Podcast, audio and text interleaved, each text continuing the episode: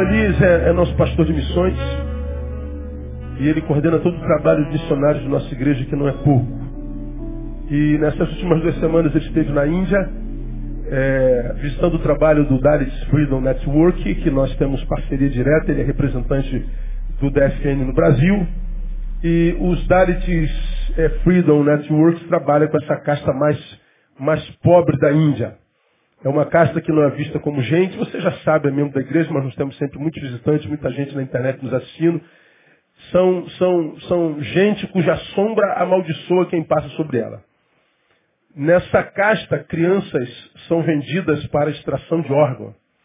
Crianças são vendidas para servirem de objeto de uso sexual.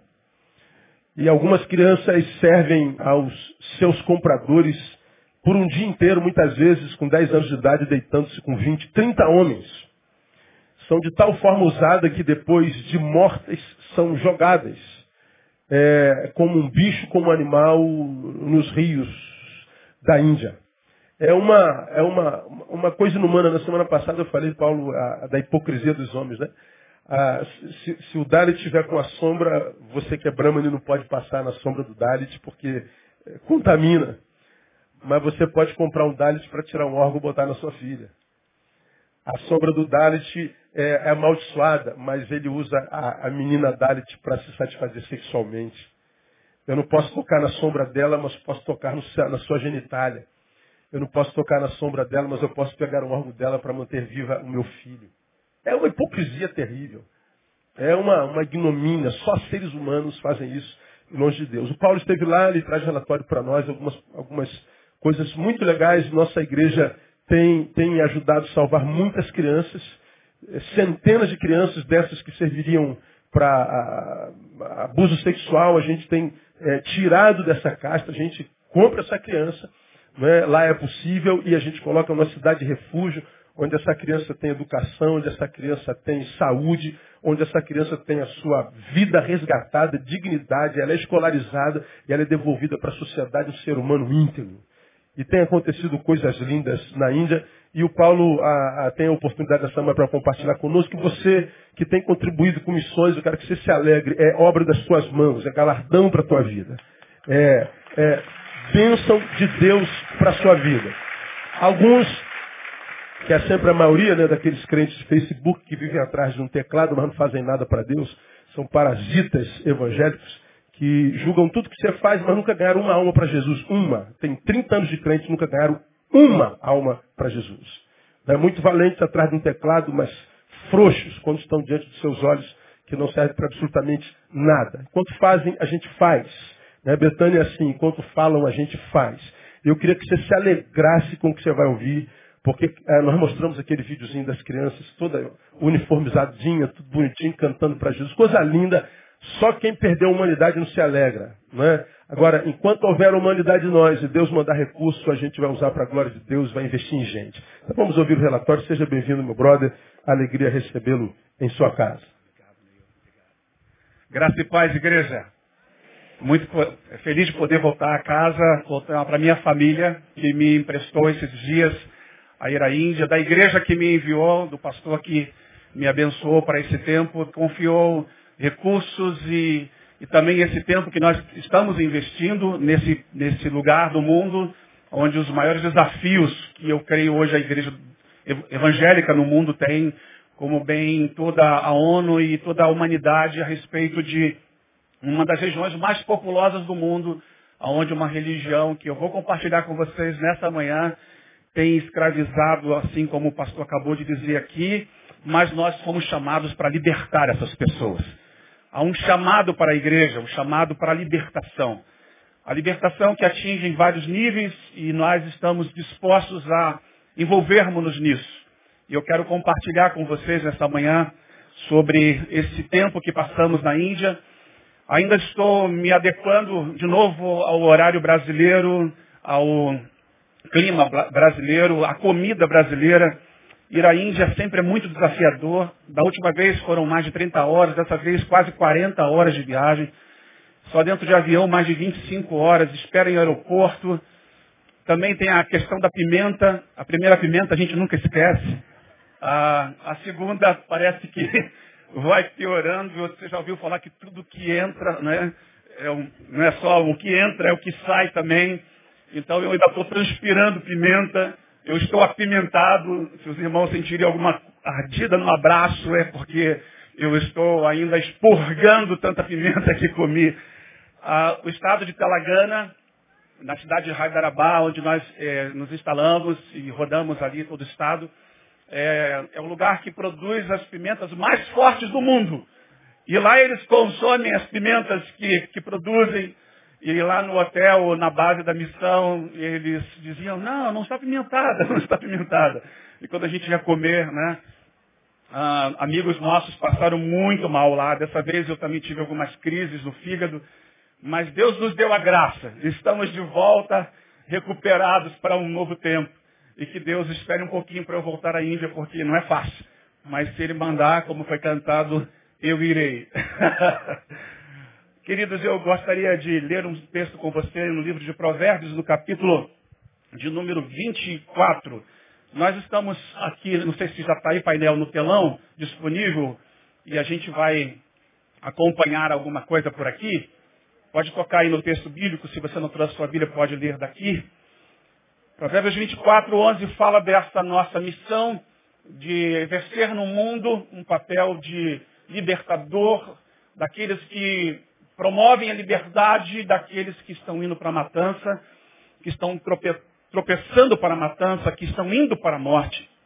E eu quero que você leia essa palavra e veja como você está hoje envolvido numa causa, você que ainda não está, entenda que o seu papel no mundo é muito preponderante, mais do que viver para você. Livra os que estão sendo levados à morte. Detém os que vão tropeçando para a matança. Se disseres, eis que não o sabemos, porventura aquele que pesa os corações não percebe, e aquele que guarda a tua vida não sabe e não retribuirá a cada um conforme a sua obra. Quando o sábio escreve, está nos chamando a atenção para uma missão que nós temos no mundo. Nós os que estamos educados, nós os que estamos vivendo a liberdade, nós os que estamos conscientes da nossa missão, do nosso chamado como igreja, nós que somos igreja, que hoje estamos aqui graças a alguém que durante um tempo lá atrás da história do Brasil deixou sua terra, seus costumes e veio para cá para entregar-se por nós, para amar o povo brasileiro e pregar aqui a mensagem de salvação. Elucidando-nos a respeito da nossa fé equivocada, mostrando que o caminho é Jesus Cristo.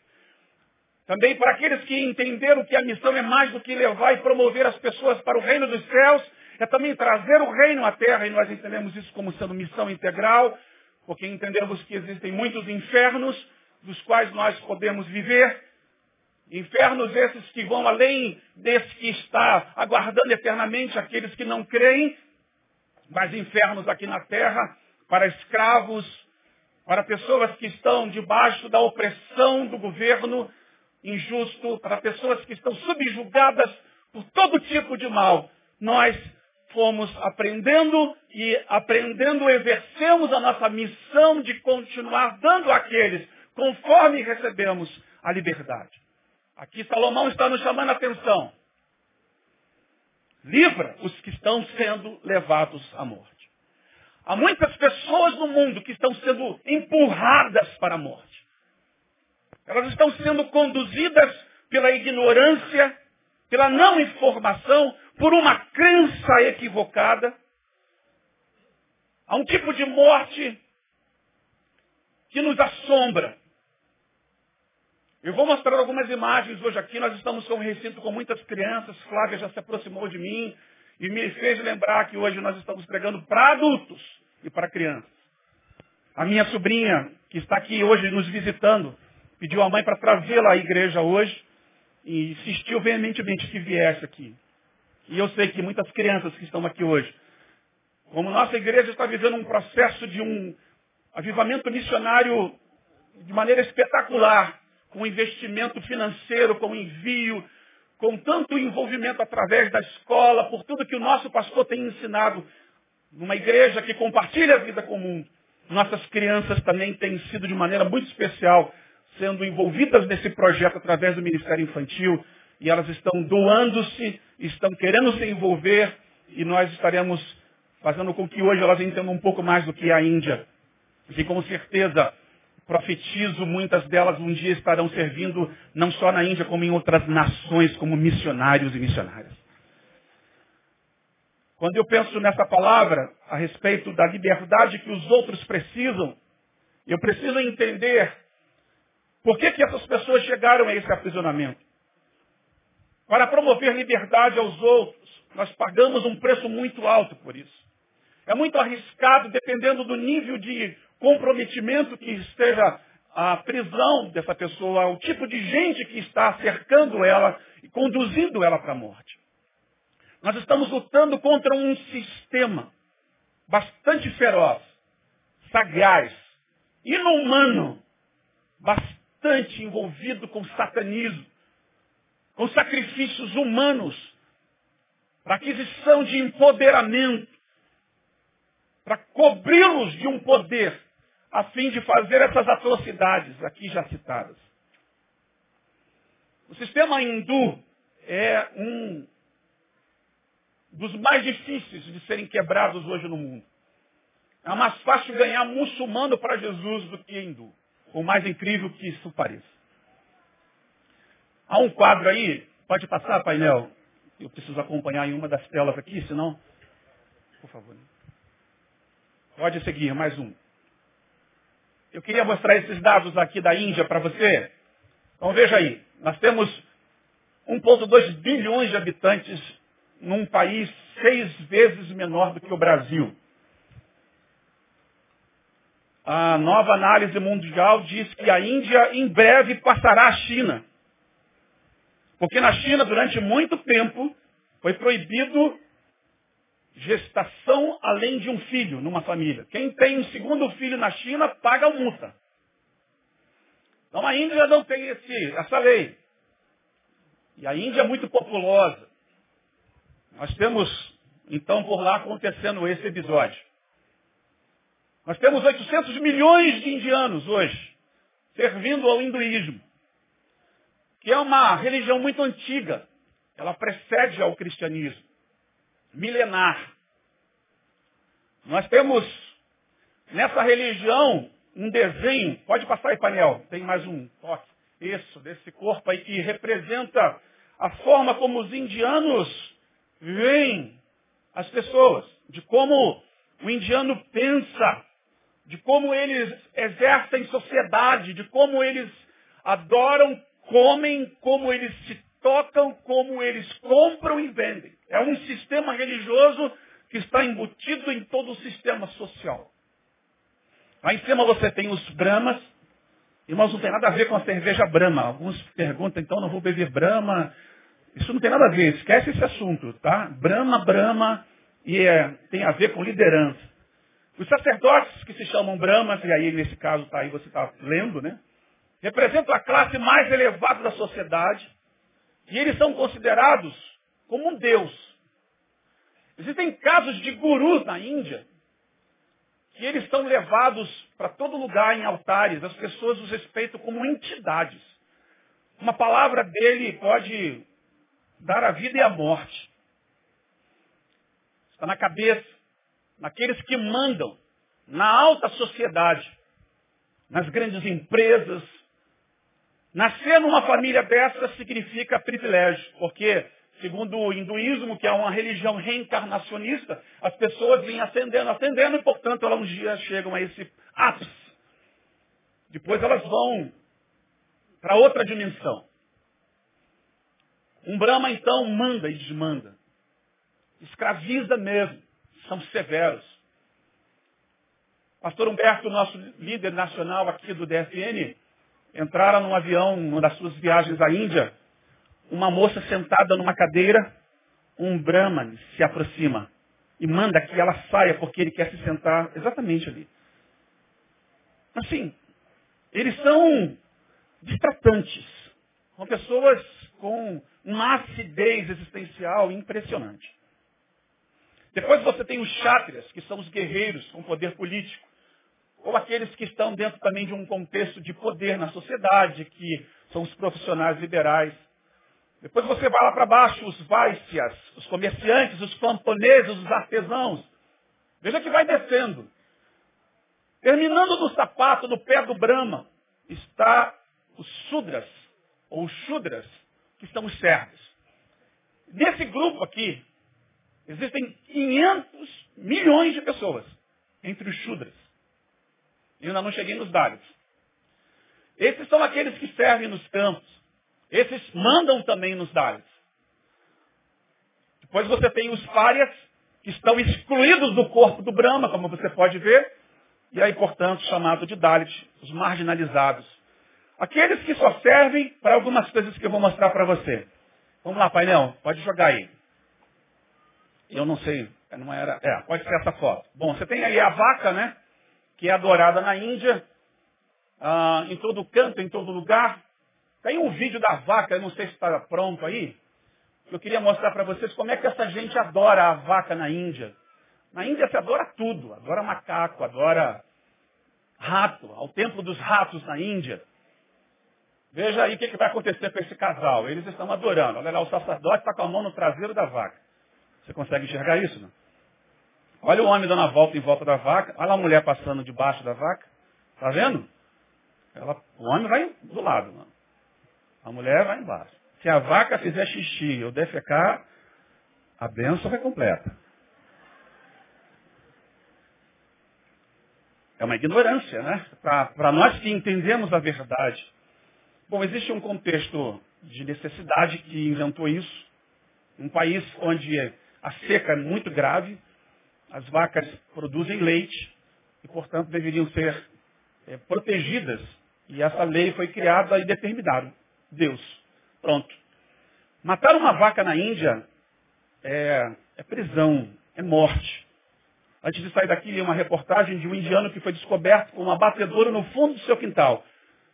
Entraram, mataram a mulher dele e o filho. Ele conseguiu escapar. E prenderam ele depois. Ela vale, ela vale mais do que um ser humano na Índia. Principalmente sobre um Dalit. Tem algumas imagens ainda aí sobre os templos indianos. Pode passar aí a próxima imagem. Muito colorido, né? 300 milhões de deuses. Deuses que servem para cada tipo de ação, para cada movimento que essas pessoas fazem. Imagina, 300 milhões de deuses. Você consegue pensar nesse número? Tudo é Deus para eles. Muita coisa. É uma ignorância aprofundada. Ele tem profundidade na ignorância. É, é, é o oposto, né? Mais uma imagem para vocês entenderem agora aí o Dalit. Bom, essa é a realidade de um homem Dalit. Ele não está mergulhado numa poça de chocolate, gente. Isso aí é o que você está imaginando. São fezes humanas. Esse é o papel que ele cumpre na sociedade. Seu papel é limpar as fossas, varrer as ruas, pegar corpos de animais e de gente. A Índia, o sistema ferroviário é muito amplo. Então, muitos atropelamentos, porque as pessoas ficam na beira da linha do trem, esperando que alguém que passando no trem jogue algum um lixo, uma garrafa de água vazia com metade de um dedo de água para fora, para beber. Um pedacinho de algum chocolate naquele papel amassado que sobrou de uma casquinha, eles estão lá. E muitos deles morrem atropelados. O papel do Dalit é pegar, botar nas costas com sangue, com vísceras, com partes abertas, botar nas costas e levar e fazer com que aquele corpo desapareça. É dura a realidade dessa gente. Para que serve um Dalit? Pastor Neil citou aqui agora há pouco. Tem aí uma tabela de, de tráfico de órgãos internacionais, de como os órgãos são comprados e vendidos na Índia. Há uma fila enorme de gente dos países de primeiro mundo que jamais vai acessar isso na sua nação. Então eles migram para esses países de terceiro mundo, especialmente a Índia, por causa do sistema Dalit, do sistema de cartas, e vão até os Dalits e compram. Isso não só os estrangeiros, mas os da própria terra o fazem e interessante que parece que aí alguém da família vai receber essa grana toda, né? Depois você acessa na internet, no Google, bota Roberto Cabrini. Tem uma reportagem dele falando sobre tráfico humano, tráfico de órgãos. Ele mostra o caso de uma mulher indiana que vendeu por 3.600 dólares o seu rim, ela não ganhou nem 600 dólares no final, porque alguém levou os outros 3 mil. É uma realidade muito dura, muito desafiadora. E nós estamos aqui para ajudar a mudar isso. A próxima imagem é muito desafiadora. Pode passar, painel. Essa imagem eu sei que ela, ela pega, né?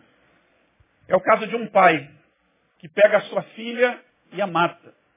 Porque a mulher na Índia não representa exatamente nada.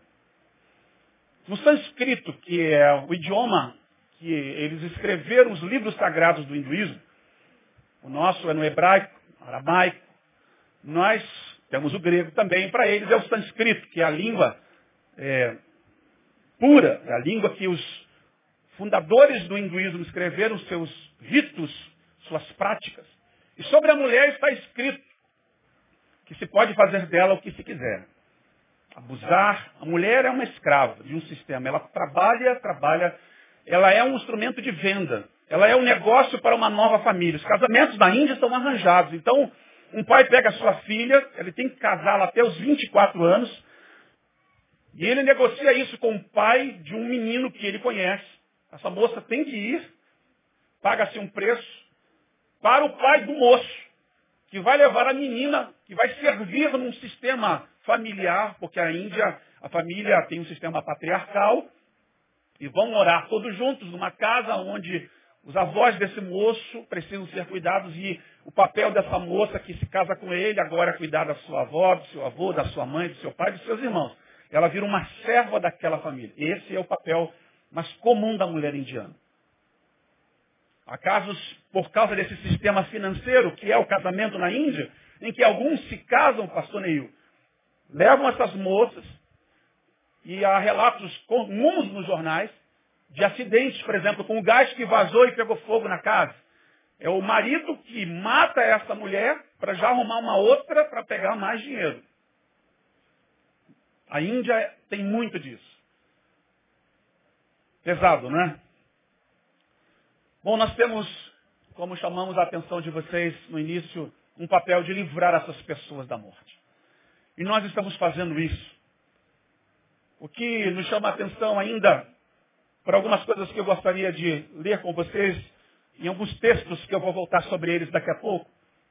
Vamos ler juntos o Salmo 82, 4, que fala dessa ação que uma igreja deve ter sobre os necessitados. Vamos ler, você pode me acompanhar aí. Livrai o pobre e o necessitado. Tirai-o das mãos dos ímpios. Tem a ver com isso que a gente está falando aqui agora? Provérbios 21, 13. Fazer justiça e juízo é mais aceitável ao Senhor do que sacrifício. Provérbios 14, 31. O que oprime o pobre insulta aquele que o criou, mas o que se compadece do necessitado o honra. Salmo 82, 3. Fazei justiça ao pobre e ao órfão Justificai o aflito e o necessitado. Eles estão em todos os lugares do mundo. Nossa comunidade, nossa igreja, tenta contemplar uma visão holística, onde Deus está nos enviando. Vocês ouviram o relato, ontem tive o privilégio de ir lá ver a inauguração da casa, do Casa Kids aqui em cima. Um lugar onde havia morte, a vida está brotando. Uma igreja que enxerga perto e enxerga longe e que tem na sua missão por base um olhar que é o olhar do mestre. Porque ele veio à terra e o seu olhar, não discriminando outros, mas foi evidente e é, está escrito como registro para nós, e que os pobres estavam na sua agenda como prioridade máxima.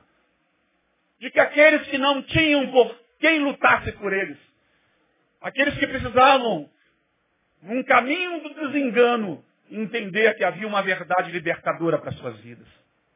Era Jesus, que decidiu andar entre os doentes. Quando eu vejo nossa igreja hoje levando os seus pés como corpo, e somos nós os que estamos na missão, na frente das batalhas, que estamos nos lixões, que estamos no Haiti, que estamos na comunidade em frente, no Nordeste brasileiro, e agora de uma maneira mais íntima, de uma maneira mais desenvolvida nesse processo na Índia. Eu vejo e sinto no meu coração uma profunda paz a despeito do preço que se paga para viver essa missão. Mas na certeza de que estamos no caminho certo e de que estamos como igreja honrando o nome do nosso Deus.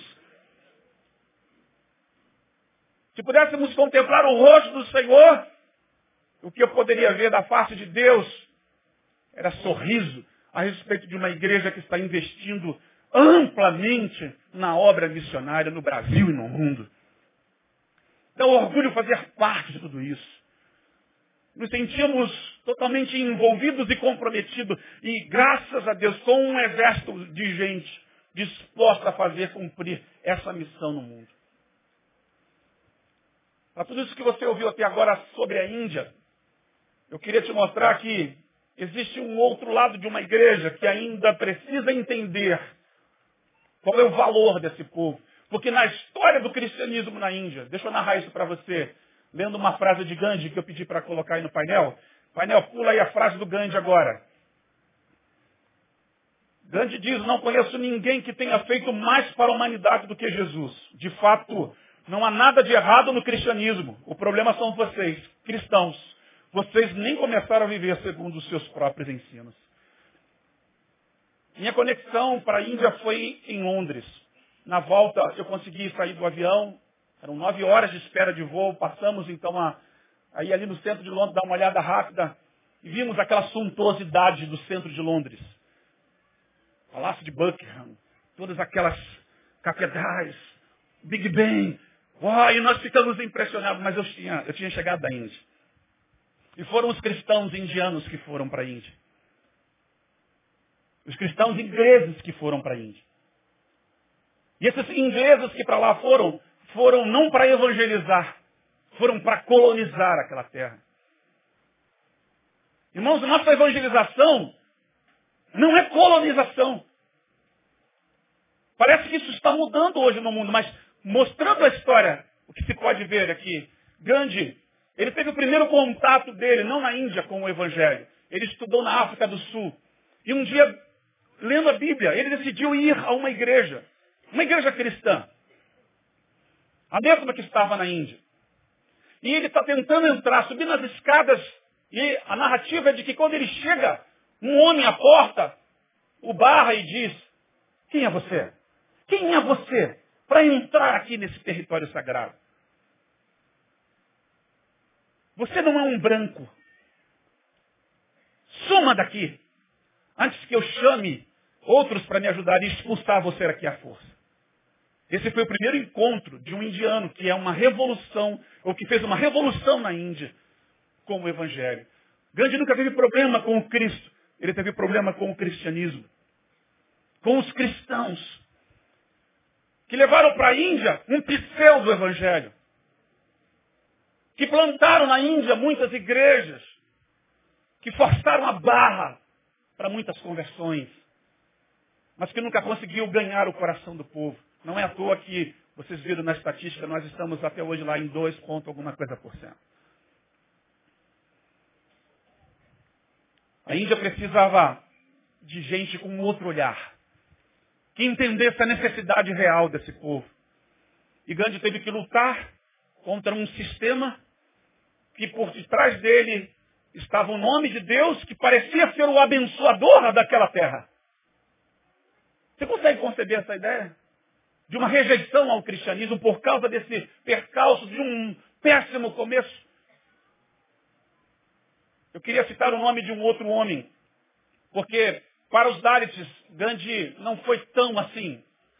Ele ajudou o país da liberdade sobre a pressão inglesa. Mas o doutor Ambedkar, esse homem que é o pai da Constituição indiana, para esses Dalits, esse homem é um herói. Porque ele, como um Dalit, grande veio de uma casta lá de cima, esse homem conseguiu brotar de uma maneira quase impossível, conseguiu estudar fora, conseguiu entrar no governo e criou uma constituição que traz hoje, em tese, a maior democracia do mundo que é a Índia, pela sua população. Não era um cristão, mas lutou pela liberdade do seu povo. O que eu vou vendo da história da Índia nas décadas passadas é só um cristianismo fraco, opaco, medíocre. Mas em 2000, a revolta Dalit na Índia promoveu algo impressionante. Eles representam 300 milhões de pessoas na Índia. E então eles chamam todas as religiões do país, seus líderes, para uma conversa. E começa então uma oportunidade de dizer que nós não queremos mais ser Dalit servindo a 300 milhões de deuses que não nos ouvem. Qual é o Deus que você serve? Ele pode nos ouvir? Por favor, diga. Nós vamos começar então a liberar o povo para interagir com esses deuses e vamos migrar, migrar para outras religiões. Bom, estavam lá os muçulmanos. Os muçulmanos abraçaram há milhões de idades. Hoje é uma das religiões que mais crescem na Índia. Eles já estão um percentual um pouquinho a mais do que esse aí, que já está desatualizado. O governo indiano, o primeiro-ministro, que é um hindu radical, está chamando os, os Dalits ou os hindus que se converteram ao islamismo, ao cristianismo, que voltem à sua religião original. A preocupação é de que o islamismo exploda na Índia. E se isso acontecer, irmãos, a chamada jihad, que é a guerra santa dos muçulmanos, poderá ter presença de maneira ampla sobre a terra, como você nunca jamais viu. Porque a nível de números, 20% do terrorismo internacional é praticado por ex-Dalits hindus que se converteram ao islamismo. Alguns daqueles moços que explodiram a Torre Gêmeas, você pode até achar que o nome dele era Muhammad, não sei das quantas, e ele era árabe. Eles têm origens indianas e vieram dessas castas mais baixas. Mas nessa mesma reunião estava um cristão e talvez essa palavra que você leu de Provérbios comigo vai fazer sentido para você agora, na mais ampla forma e na profundidade dessa palavra. O Joseph, que durante tanto tempo caminhou na Índia como evangelista, junto a uma organização internacional que eu fiz parte, chamada Operação Mobilização, usava a metodologia da evangelização mais simples que americanos e europeus implantaram na vida da igreja por onde eles plantaram no mundo e evangelizaram no mundo. Que era de pregar o evangelho usando as quatro leis espirituais e mostrando o caminho da salvação apenas para a alma. Mas nessa reunião, esse homem teve uma sacada que eu acho que foi a chave que abriu toda essa porta para isso tudo que está acontecendo, do qual nós fazemos parte hoje. Foi devolver a pergunta para aquela gente.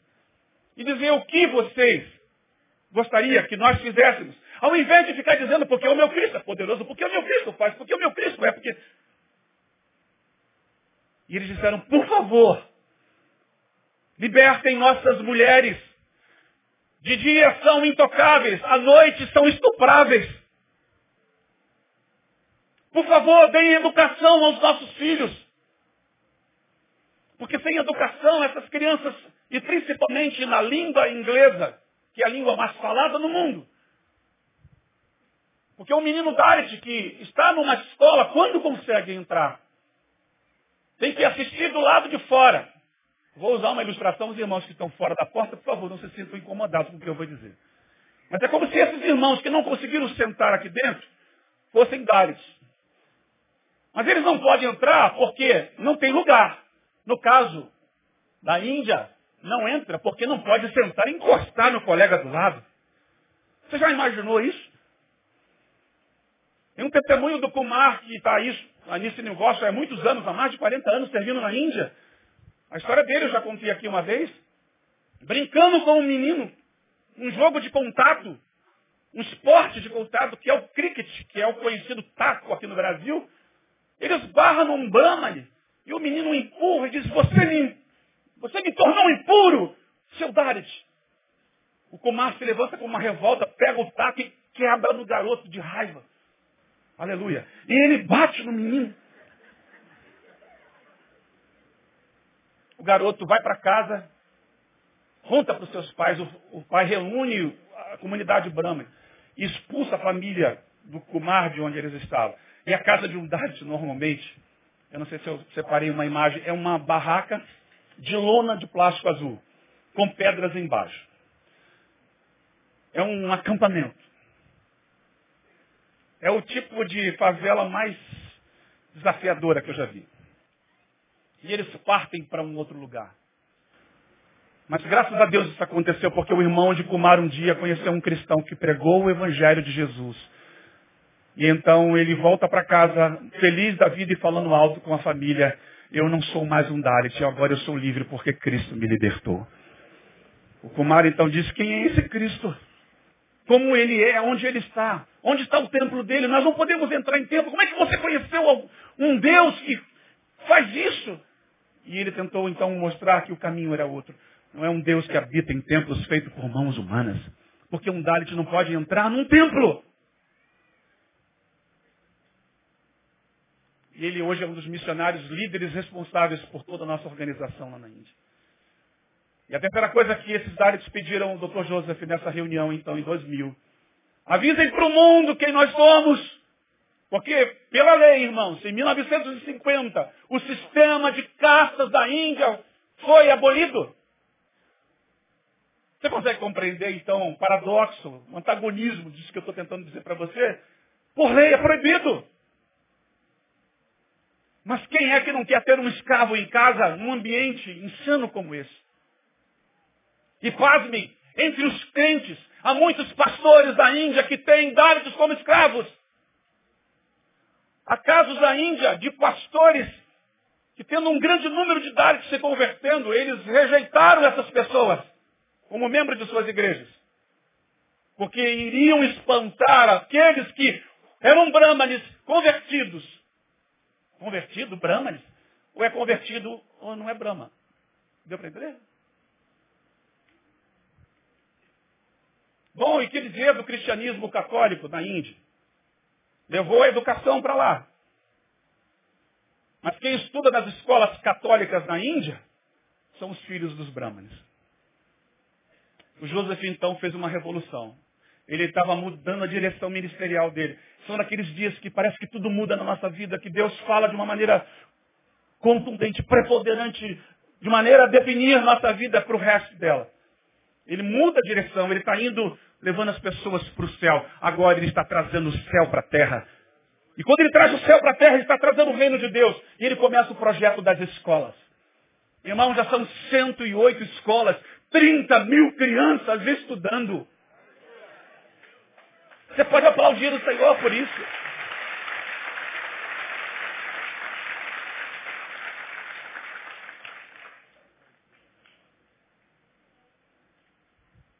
Ele criou um outro projeto, ele criou uma unidade anti-tráfico humano, de combate na sua prostituição, bem como a questão de doação de órgãos ilegal ou de transplante de órgão ilegal. Joseph é um homem que Deus está usando de maneira tão importante na Índia hoje. Que a comunidade Dalit está vendo o Joseph como o libertador da atualidade. E ele é um cristão. Irmãos, é isso que nós temos que viver no mundo, livrar aqueles que estão indo para a morte. Deter aqueles que estão desabando no abismo. Nossos projetos são fascinantes. Ir à Índia, por isso que eu volto à Índia quantas vezes for necessário. Eu viajo toda a distância. Se tiver de fazer em 60 horas, um mês. Se tiver de comer toda a pimenta da Índia. Mas de poder ajudar essas crianças a serem livradas da morte. O preço vale a pena. A Índia é perseguidora. A Índia está num grau de perseguição hoje para a igreja evangélica, igreja católica ou qualquer outra igreja cristã que esteja lá num grau bastante elevado. Na estatística de portas abertas, de uma missão muito séria que investiga isso no mundo, eles estão em vigésimo lugar. É muito sério o que acontece na Índia. Eles matam muitos cristãos lá. Principalmente no norte. O Joseph e a esposa já foram envenenados duas vezes. Um dos nossos ônibus de unidade móvel de saúde, onde a filha dele, médica, pediatra, PhD em áreas ligadas à pediatria. Essa menina estava viajando, essa moça viajando com um grupo de médicos por uma determinada cidade e ela convida médicos hindus a fazer parte disso, porque afinal de contas, quando se fala de humanidade, nós abrimos mão naquele momento de servir ao próximo. E nós não estamos levando uma religião, estamos levando um exemplo de vida. E como compromisso de um médico que deve tratar de tudo e de todos igualmente, ela então convida uns dos seus amigos para estar presente. Passando por algumas regiões, sabedoras de que esse ônibus pertencia à nossa organização. Eles acenderam tochas. Foram para frente do ônibus, pararam o ônibus e iriam incendiar o nosso ônibus de unidade móvel de saúde. Dizendo que nós estávamos ali para pregar o evangelho. O médico hindu lidera um movimento de ação contra essa injustiça. Ele pula fora do ônibus e grita, eu sou hindu. Eu sou médico, mas eu sou hindu. Essa gente está promovendo saúde. E a ignorância de vocês não fazem, não permitem que vocês enxerguem o que está sendo feito aqui. É obra e graça para a humanidade. Eles são cristãos, mas eles não vêm aqui para impor a fé deles. Eles vêm aqui para ser exemplo. Exemplo para nós. As pessoas começaram a perceber que eles estavam fazendo uma bobagem, largaram as tochas e abriram um caminho. É muito difícil o que está sendo feito lá. Ore muito por esse trabalho. O Vaticano publicou recentemente uma matéria dizendo de como muitos padres e muitas igrejas católicas estão sendo queimadas na Índia. Coisa que a imprensa internacional não divulga constantemente. Vocês viram que o Papa se encontrou, o Papa Francisco, com o Papa da Igreja Oriental esses dias? Eles estão tentando se unir porque as atrocidades que estão sendo cometidas no mundo contra cristãos é muito grave. E na Índia isso tem escalas elevadíssimas. Evangelizar não é colonizar. Evangelizar não é discriminar. O Evangelho é para todos. O Evangelho é para o branco, para o negro, para o índio, para o indiano, para o amarelo. O Evangelho é para o travesti, para a prostituta. O Evangelho é para o ateu. O Evangelho é para todo homem, de todas as raças, tribos, povos e nações, porque o Evangelho é o poder de Deus. Um Deus que nos ama a despeito de quem nós somos. Um Deus que sabe que nós não somos merecedores, mas que transborda a sua graça por causa da justiça dele a nosso respeito. Que Cristo morreu por nós, sendo nós ainda pecadores. Nós precisamos, irmãos, levar um evangelho com essa propriedade. Um evangelho que atinja os indianos e alcance os Dalits, como estamos fazendo. Há hoje um sem número de coisas acontecendo. Queria ter muitas outras oportunidades. E no Facebook eu tenho divulgado isso. Lá na Escola de Missões nós vamos falar mais das coisas que estão acontecendo. Nosso tempo aqui é curto. Mas eu queria contar para vocês como Deus está fazendo certas coisas. Tem uma imagem aí, painel, que está DFL Brasil e tem combate ao tráfico humano. Esse aí. Bom, nossa ação hoje lá está ligada ao combate ao tráfico humano. Esse episódio das meninas, quantos aqui não viram o vídeo das meninas dançando? Quantos não viram? Alguns de vocês. Posso passar de novo? O pessoal assistir. Tá aí, painel, das meninas dançando na casa. Essas garotas que vocês vão ver aí. Gente, a gente só chorava. Só chorava. A gente vê nossa filha pensando, eu tenho minha filha linda, Carolina. Você imaginou um pai entregar uma menina dessa? Escuta aí, vai lá, dá uma olhadinha. Tem som aí?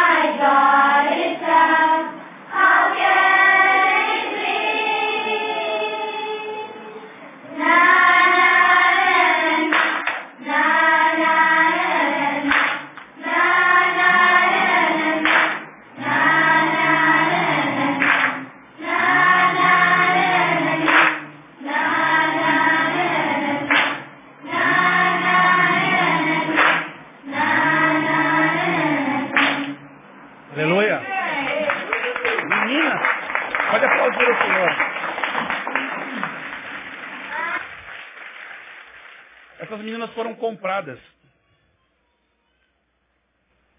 Nós não fazemos tráfico humano, é diferente. Nós compramos essas meninas para a liberdade. Os seus pais as entregam nos templos de prostituição.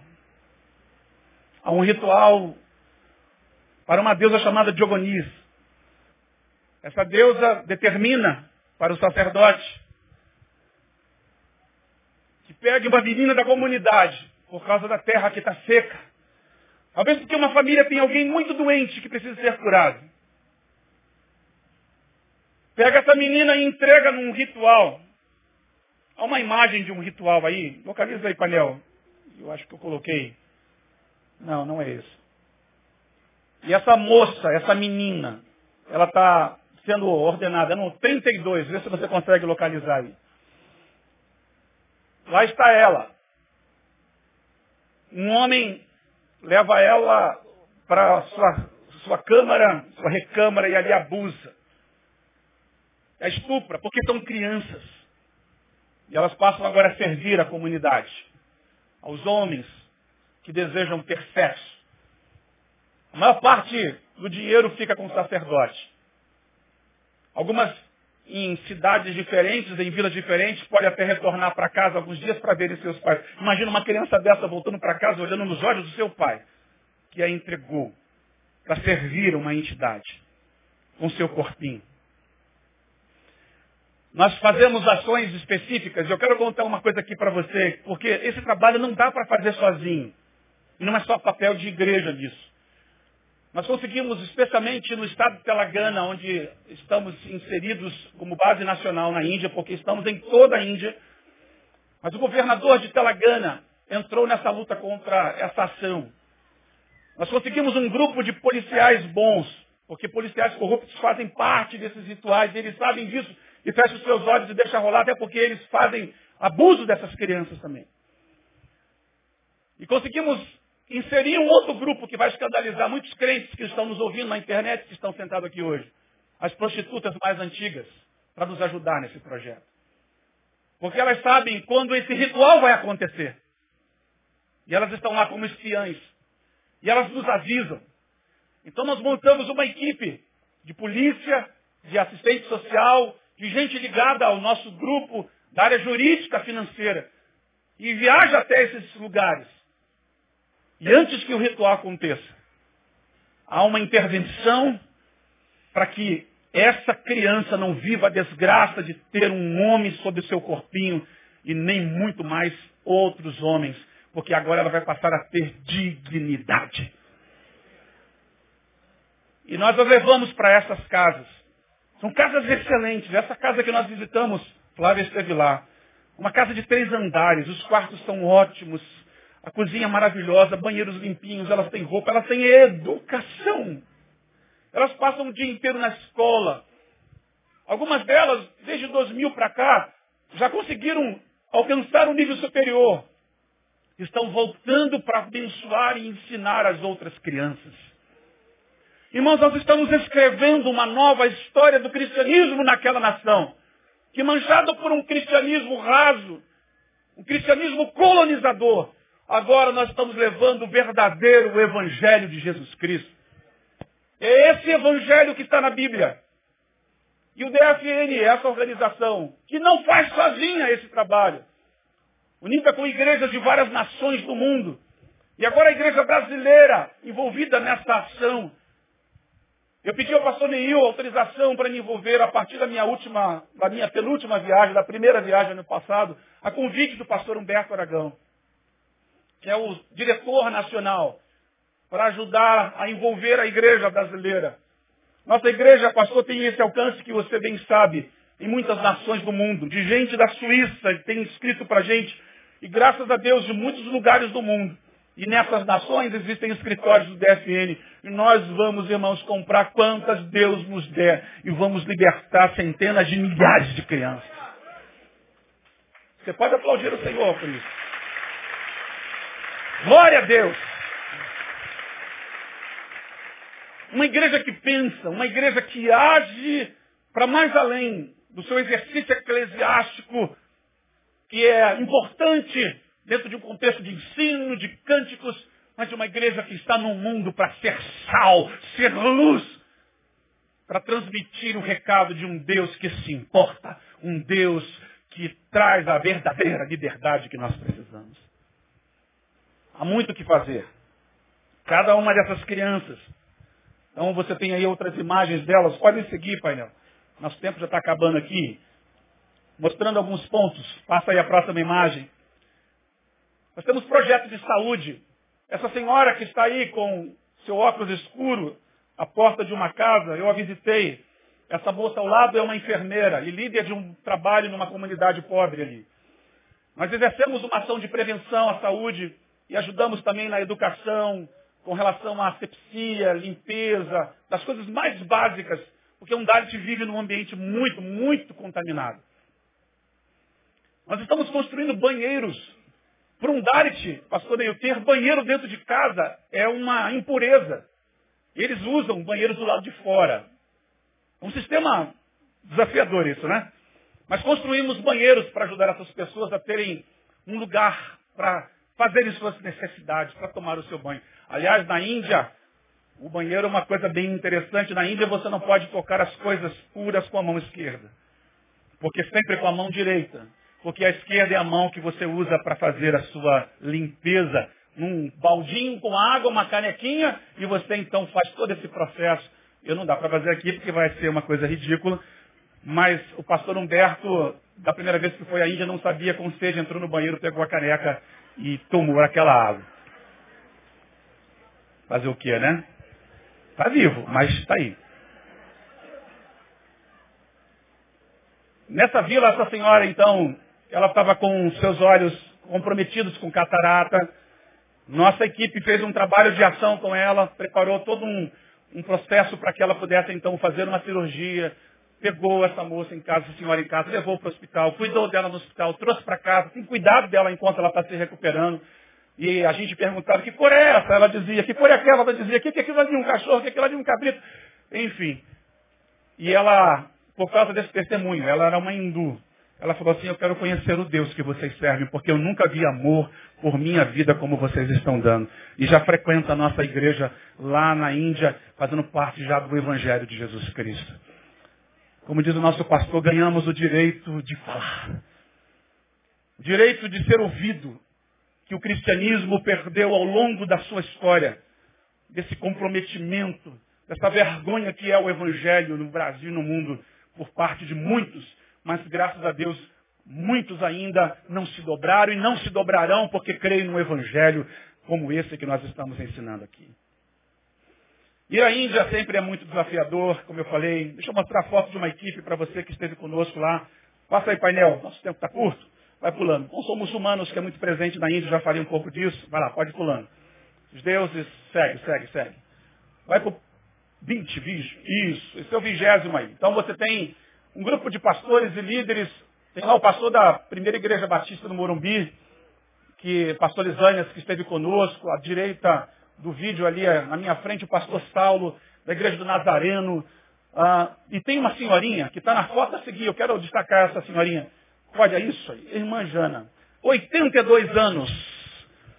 Estava lá com a gente. Paulista, vivendo na cidade de São Paulo, decidiu dar essa viagem para Jesus. Um sorriso maravilhoso. E a pergunta que eu queria fazer é, você acha que seu tempo já passou para se envolver em missões? Você que se vê moribundo, você que se vê caído, de cabelo branco, com dificuldade nas pernas para andar. Para de reclamar, irmão. E se envolve em missão, que você pode ir também. E Deus quer usar você para a glória do nome dele, porque há muita necessidade, não só na Índia, como em todas as partes onde você puder estar. Eu acho que a gente morre quando a gente para de sonhar. E gente como a dona Jana, irmã Jana, me traz um ânimo para seguir adiante.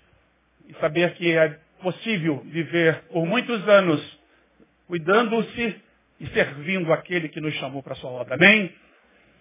Algumas imagens das nossas escolas a seguir, de muitas escolas que nós visitamos. Pode passar aí, painel. Eu anotei essa frase do Paulo Freire que eu acho fantástica sobre educação. Ela não muda o mundo, muda as pessoas e pessoas mudam o mundo. Nós não sabemos quantos desses indianos dálitos vão dar resultados, mas já temos muitos começando. Na Índia hoje existe um processo de uma possível revolução Dalit. Eles representam um número muito grande de pessoas. Alguns conseguiram ascender chegar à faculdade, com toda a dificuldade que é a vida para um Dalit. A partir de nossas escolas, de algumas outras poucas organizações internacionais que lutam pelos direitos deles. É muito comum na Índia você ver casos como nós ouvimos lá esses dias, de jovens que estão, assim, enfrentando lutas. O nível de suicídio é muito alto, especialmente por causa dessa rejeição, por causa do bullying, por causa desse olhar inumano que as pessoas têm a respeito deles. Um caso mais grave e recente que nós vimos era de uma moça que Dalit não se identificou como Dalit, estudou, fez todo o curso praticamente, construiu amizades. Um dia uma das suas colegas passou muito mal e ela foi para a casa dessa moça cuidar dela. Durante dias, a enfermidade era, era gravíssima e ela foi cuidando, cuidando, dando remédio, tratando, ajudando essa moça que estava longe da sua família. Eles moram naquelas repúblicas também, como aqui no Brasil.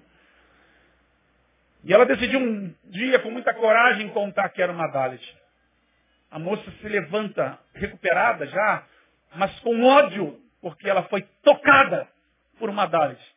Você consegue entender a capacidade que um ser humano tem, mesmo tendo sido apoiado por outro ser humano, mas porque ele é de outra cor, é de outra classe social, e nesse caso de uma casta. A moça bateu de surra e quebrou a garota todinha. São diversos casos. Há no coração de muitos, e nós tivemos tempos importantes de ensino e de aprendizado sobre a cultura indiana, o hinduísmo. Tivemos com o Dr. Kaila, e ele é um dos homens mais importantes desse processo de escrever assuntos, artigos, livros contra esse sistema, o governo quer matá-lo. E por causa disso ele está escondido no lugar secreto. Nós encontramos com ele. Ele é um cristão. E ele disse isso para nós. Está prestes a estourar uma revolução nesse país. Na capital, muitos dávidos estão se revoltando. É compreensível esse processo. Nós queremos ir pelo viés da paz. Queremos construir mais escolas, mais hospitais e clínicas.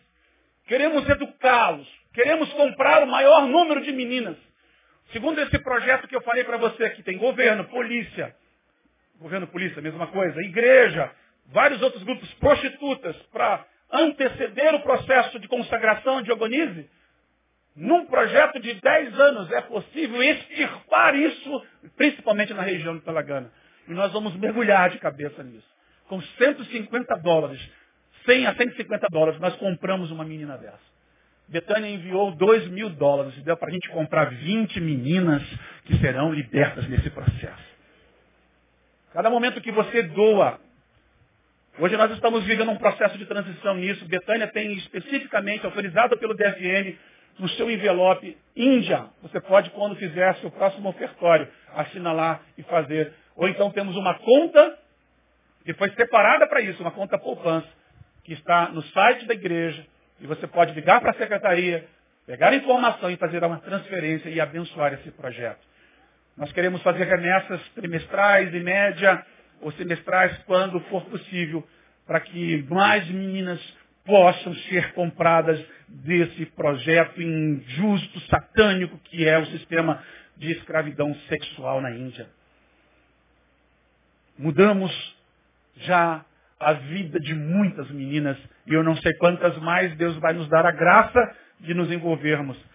Mas eu não quero terminar esse sermão de lembrar, sem lembrar de Schindler, que quando conseguiu comprar muitos judeus que iriam para a câmara de gás, ele tira o seu anel, que era o último bem que ele tinha no filme, e dá àquele que é o intermediador desse processo. E pensa, se eu tivesse mais, quantos mais eu não poderia comprar? A consciência que nós temos como igreja é de que, sim, Deus nos chamou para um projeto muito ousado. Mas eu queria que nós fôssemos para o painel lá, para o último quadro do texto que termina dizendo no Provérbios 24, 12, que diz, leiam comigo, por favor, porque é a palavra de Deus, a respeito de tudo que você ouviu nessa manhã, leia, por favor, e reflita. Se disseres, Porventura aquele que pesa os corações não percebe.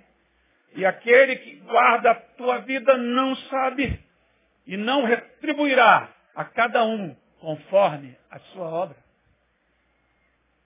Livra os que estão sendo levados à morte.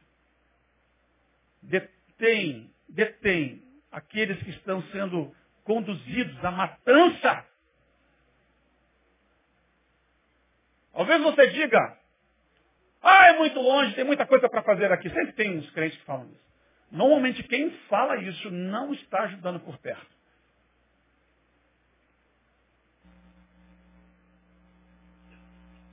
Deus nos deu, eu digo aqui à, à igreja, ao meu pastor que está me ouvindo, o privilégio, e ele tem dito isso a mim, de fazermos parte dessa trajetória de mudança.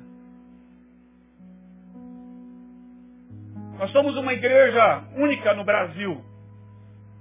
Muitos pastores gostariam de viver o que nós vivemos, mas estão aprisionados por um sistema eclesiástico, religioso, que os limita. Nós, irmãos, estamos interessados em ver o reino de Deus crescendo. Nós não vamos parar nenhuma das obras num país que está entrando numa crise profunda na história. É uma crise financeira que abate a muitos. Mas Deus faz assim.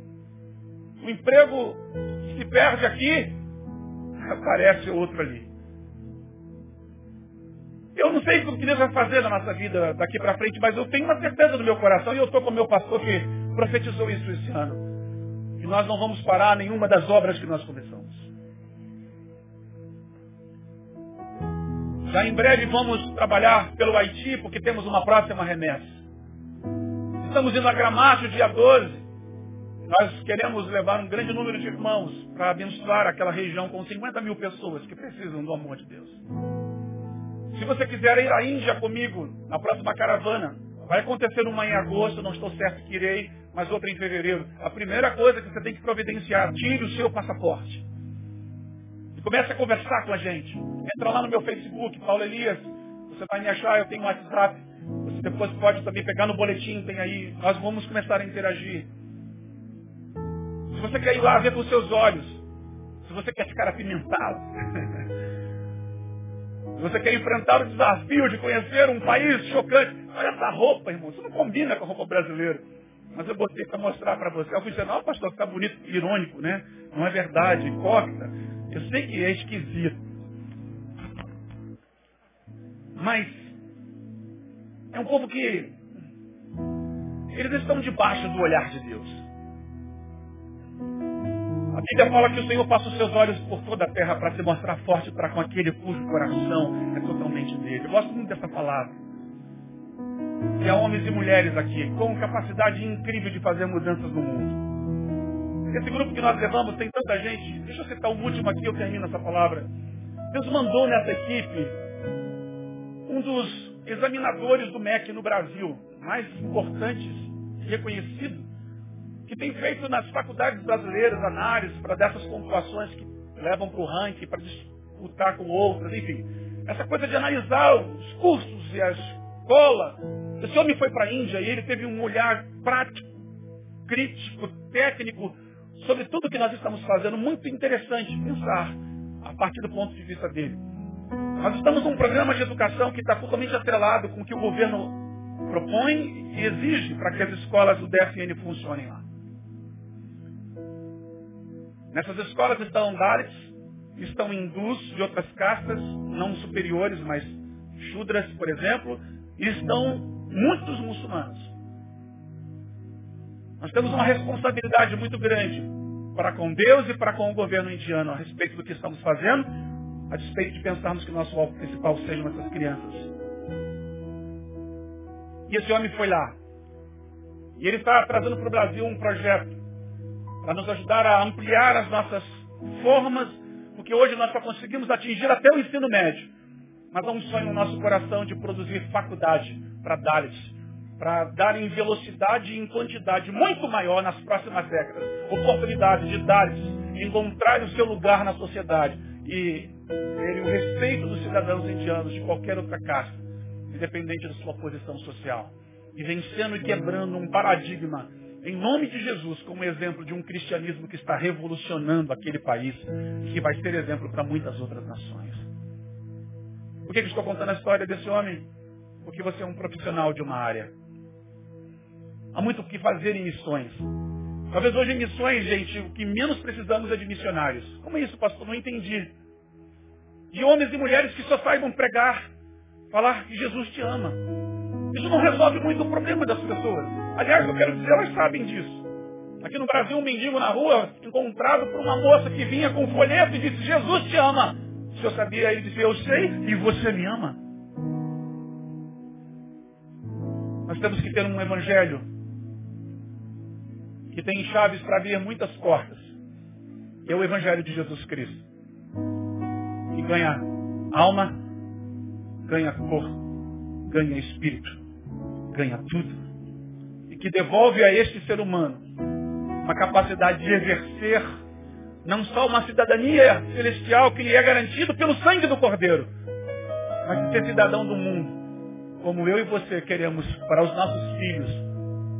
Dessa maneira, compartilhando vida com o mundo. Betânia segue a sua jornada de fazer com que muitos que estão sendo levados à morte não sejam indo mais, que vivam para sempre.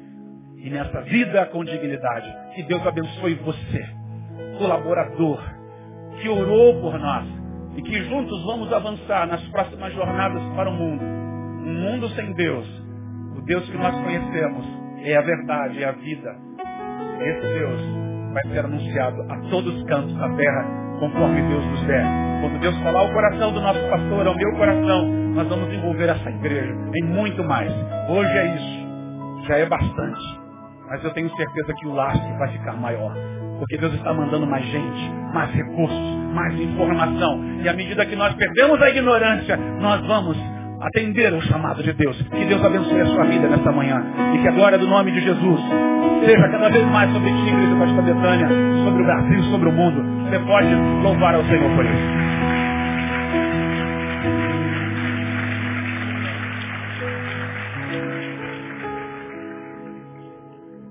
Três palavras para você saber o que está rolando. Primeira vem de Jesus de Nazaré. Vou pregar não, terminou. Em verdade vos digo que os publicanos e as meretrizes entram adiante de vós no reino de Deus. Jesus falou aos seus apóstolos. Ele, para falar isso, ele citou um exemplo de um pai que tinha dois filhos. O primeiro disse, vai trabalhar na vinha. O primeiro filho disse assim, estou indo, pai. E não foi. O outro filho disse, eu não vou, pai. E foi. Jesus pergunta aos discípulos, qual fez a vontade do Pai? O que disse que ia e não foi? Ou o que disse que não ia e foi? Qual dos dois fez a vontade do Pai? Eles responderam, o segundo. Por quê? Porque o primeiro teve um discurso e não fez nada. O outro disse, mas fez, obedeceu. Então ele está dizendo que chegaria um tempo que as meretrizes teriam mais sensibilidade e necessidade alheia em fazer alguma coisa do que os discípulos. Olha quem Deus está usando na Índia, as meretrizes. Enquanto os crentes têm dado servindo de escravo gratuito em casa. Blá, blá, blá, blá, blá, blá. O crente no Brasil é blá, blá, blá. Está na internet blá, blá, blá, blá, blá, blá, blá, blá, blá. 43 milhões de evangélicos, blá, blá, blá. Não tem um segundo da minha atenção em Facebook. Um segundo. Não respeito vocês. Blá, blá, blá. Essa geração não ouve com os ouvidos, ela ouve com os olhos, ela só acredita no que vê. Ou nós praticamos o evangelho que se veja, se toque, se mensure ou Jesus te ama, Jesus veio para salvar, o Espírito Santo consola. Deus é conversa fiada. Ou eles veem a expressão do nosso amor, é fotografável, tocável, palpável ou não acredita no amor de Jesus. Então, se Deus mandar recurso, a gente gasta em missões. Que os crentes na internet de blá blá blá. No final a gente vai dar todo mundo contra Deus, ele sabe dos nossos corações. Essa é a primeira palavra. As meretrizes antecederão os discípulos. A gente vai se encontrar com um monte de prostituta no céu e muitos discípulos não lá. Então escandalize com Jesus, não é comigo não. A segunda palavra. Eu desisti do Deus dos crentes. E dos crentes que pregam Deus. as minhas fontes de alimentos não são mais evangélicas. Por isso começa o ano citando, está aí no seu boletim, descobrindo Deus nos lugares mais inesperados. Está difícil encontrá-lo entre os crentes. Não confie em crente, não confie em pastor, não confie na seriedade da sua fé, porque é discurso a gente não pega. Eu não me alimento mais do, de meio evangelho. Esconde-se de ninguém. E tenho encontrado Deus em lugares extraordinários onde o crente jamais imaginaria que ele pudesse passar por lá. Lá na Índia estão descobrindo entre as meretrizes, mas não para se deitar com elas, mas a misericórdia nelas. São pedras clamando. Se eles se calarem, as pedras clamarão. E as pedras estão clamando. E uma terceira palavra, para que você entenda. Eu cito um ateu, cuja leitura eu sugiro a todos. José Saramago. Você pode ler tudo José Saramago. Morreu, português. José Saramago disse assim, é necessário sair da ilha para ver a ilha. É necessário sair de nós para nos enxergarmos.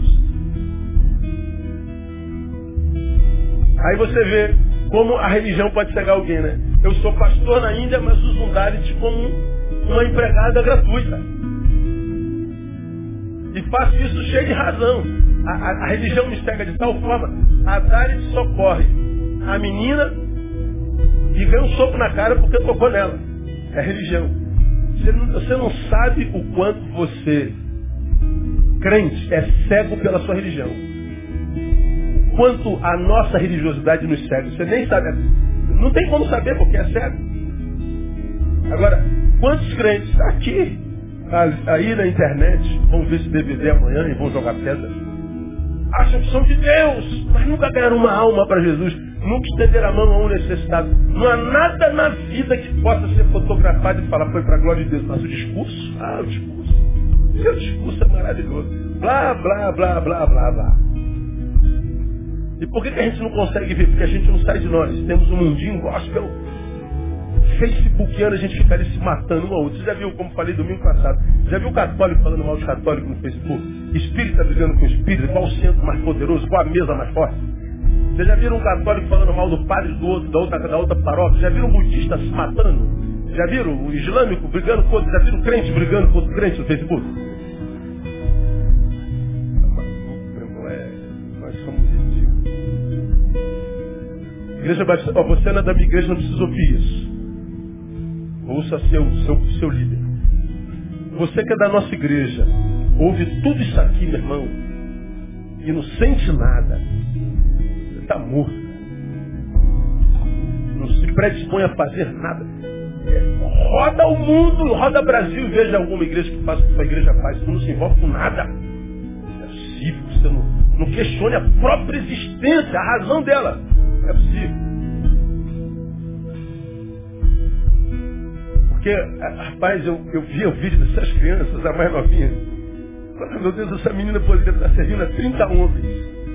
Ela está numa escola, uniformizadinha, numa filhinha, cantando e dançando, exaltando o nome do Senhor. E o Senhor falou assim, eu, eu te dei o privilégio de participar disso. Eu falei, meu Deus, por que, que eu? Eu vou abrir mão disso, eu vou abrir mão disso, eu não vou abrir mão. Não vou não. Quanto Deus mandar recurso, a gente vai fazendo. Não sei gente vai chegar, não. Se acabar o recurso, a gente vai, vai não tem problema nenhum. Mas enquanto Deus der recurso, a gente vai fazendo. E deixem que discutam. E a gente vai fazendo. Igreja, Deus está fazendo algo lindo no mundo. E não é através dos religiosos, não. Hein? Não é através dos crentes, não. É através daquelas ovelhas que ele diz não são do meu aprisco. Mas não deixam de ser ovelhas por isso. Não abra mão do privilégio de participar disso. viva o Evangelho autenticado pela prática da misericórdia, pela restauração da humanidade, marcada pela solidariedade e sai desse hedonismo maldito que diz pra gente que a gente tem que se sentir bem o tempo inteiro, que a gente tem que ser feliz o tempo inteiro, que a gente é, é, supera tudo o tempo inteiro. Não, é, ser cristão é também aprender a superar dores. Não tem jeito. Negar-se a si mesmo para poder salvar alguém. Então sai daqui nessa manhã com essa na cabeça e faça uma análise da tua história cristã e, e pergunte a si onde é que estão as marcas do Evangelho. Onde é que estão os frutos dele. Se não, faça uma ressignificação da tua jornada, porque Jesus está voltando. E ainda que os, os eleitos sejam como os grãos de areia do mar, diz a palavra, só o remanescente será salvo. São aqueles dois ou três que ainda estão reunidos no nome dele. E nosso papel qual é? Está entre os dois ou três. É ser minoria. Porque somos uma igreja de comunidade, de subúrbio, mas uma igreja para quem Deus tem dado recursos. Você nunca viu a gente render bênção, milagre, nem nada. Você nunca me viu fazer culto de empresário. Você nunca viu empresário ter primazia aqui. Você nunca viu. Nós temos aqui um desembargador entre nós hoje nos visitando. E a gente não põe desembargador aqui, juiz aqui, general aqui para ter glória. Ninguém sabe quem é quem. Todo mundo é igual. E na nossa simplicidade Deus vai nos levando às nações. E nós continuamos a dizer em 2016, eis-nos aqui, envia-nos a nós. Quem concorda, aplauda ele, vamos ficar em pé. Vamos embora para casa. Vamos sair cantando. Quando eu te conheci, Jesus. Meu caminho brilhou. Meu caminho brilhou. Agora a minha vida não é mais a mesma. Agora minha vida eu acredito na palavra. Eu acredito no poder do sangue. Algumas mais às 18 horas eu estou aqui, eu estou ministrando. Aguardo você. Que nos libertou da morte para a vida. Para a vida.